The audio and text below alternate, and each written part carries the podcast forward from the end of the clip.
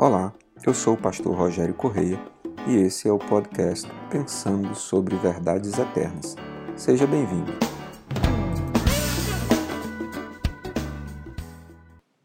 Efésios capítulo 2, versículos de 11 a 22. O apóstolo Paulo nos diz: Portanto, lembrem-se de que anteriormente vocês eram gentios por nascimento e chamados incircuncisão pelos que se chamam circuncisão feita no corpo por mãos humanas e que naquela época vocês estavam sem Cristo, separados da comunidade de Israel, sendo estrangeiros quanto às alianças da promessa, sem esperança e sem Deus no mundo. Mas agora, em Cristo Jesus, vocês que antes estavam longe, foram aproximados mediante o sangue de Cristo, pois ele é a nossa paz, o qual de ambos fez um e destruiu a barreira, o muro de inimizade anulando em seu corpo a lei dos mandamentos expressa em ordenanças. O objetivo dele era criar em si mesmo, dos dois, um novo homem fazendo a paz e reconciliar com Deus os dois em um corpo por meio da cruz, pela qual ele destruiu a inimizade. Ele veio e anunciou paz a vocês que estavam longe e paz aos que estavam perto, pois por meio dele, tanto nós como vocês temos acesso ao Pai por um só Espírito. Portanto, vocês já não são estrangeiros nem forasteiros, mas concidadãos dos santos e membros da família de Deus, edificados sobre o fundamento dos apóstolos e dos profetas, tendo Jesus Cristo como pedra angular, no qual todo edifício é ajustado e cresce para tornar-se um santuário santo no Senhor. Nele vocês também estão sendo juntamente edificados para se tornarem morada de Deus por seu Espírito. Neste texto, o apóstolo Paulo nos mostra, em primeiro lugar, que deixamos de ser povos separados. Não há mais em Cristo Jesus diferença entre judeus e não judeus. Essa diferença foi quebrada pela fé em Cristo Jesus. Há aqueles que estão salvos pela cruz e aqueles que não estão salvos pela cruz. E todos precisam ouvir a mensagem da cruz para que todos sejam salvos.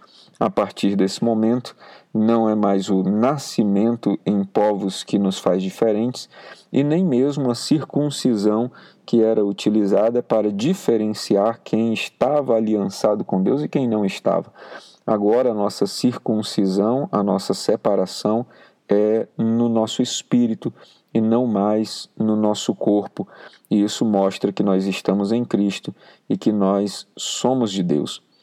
Não havendo mais essa barreira que o apóstolo Paulo chama de muro de inimizade, que foi quebrado, que foi anulado em Cristo Jesus, o projeto de Deus, o desejo de Deus é nos reconciliar agora em um só corpo, fazer de todos os que são servos de Jesus Cristo espalhados pela terra um único povo independente das suas barreiras religiosas, das suas placas denominacionais, dos nomes das suas igrejas ou congregações locais, mas saber que somos todos parte do mesmo Deus, do mesmo corpo, da mesma glória. Uma outra coisa importante a se dizer é que agora nós passamos a ser concidadãos dos santos.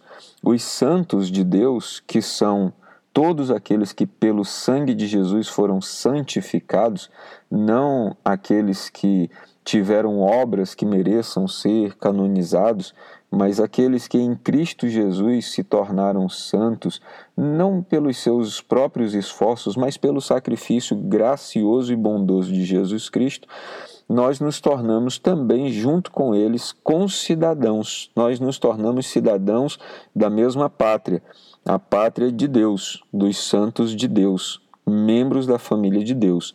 E para permanecermos na família de Deus, precisamos, como diz o apóstolo Paulo no verso 20, ser edificados sobre o fundamento dos apóstolos e dos profetas, tendo Jesus Cristo como pedra angular. Portanto, tudo aquilo que os apóstolos ensinaram no Novo Testamento, tudo aquilo que eles escreveram, tudo aquilo que eles registraram, deve servir como fundamento para a nossa vida, como base para a nossa vida.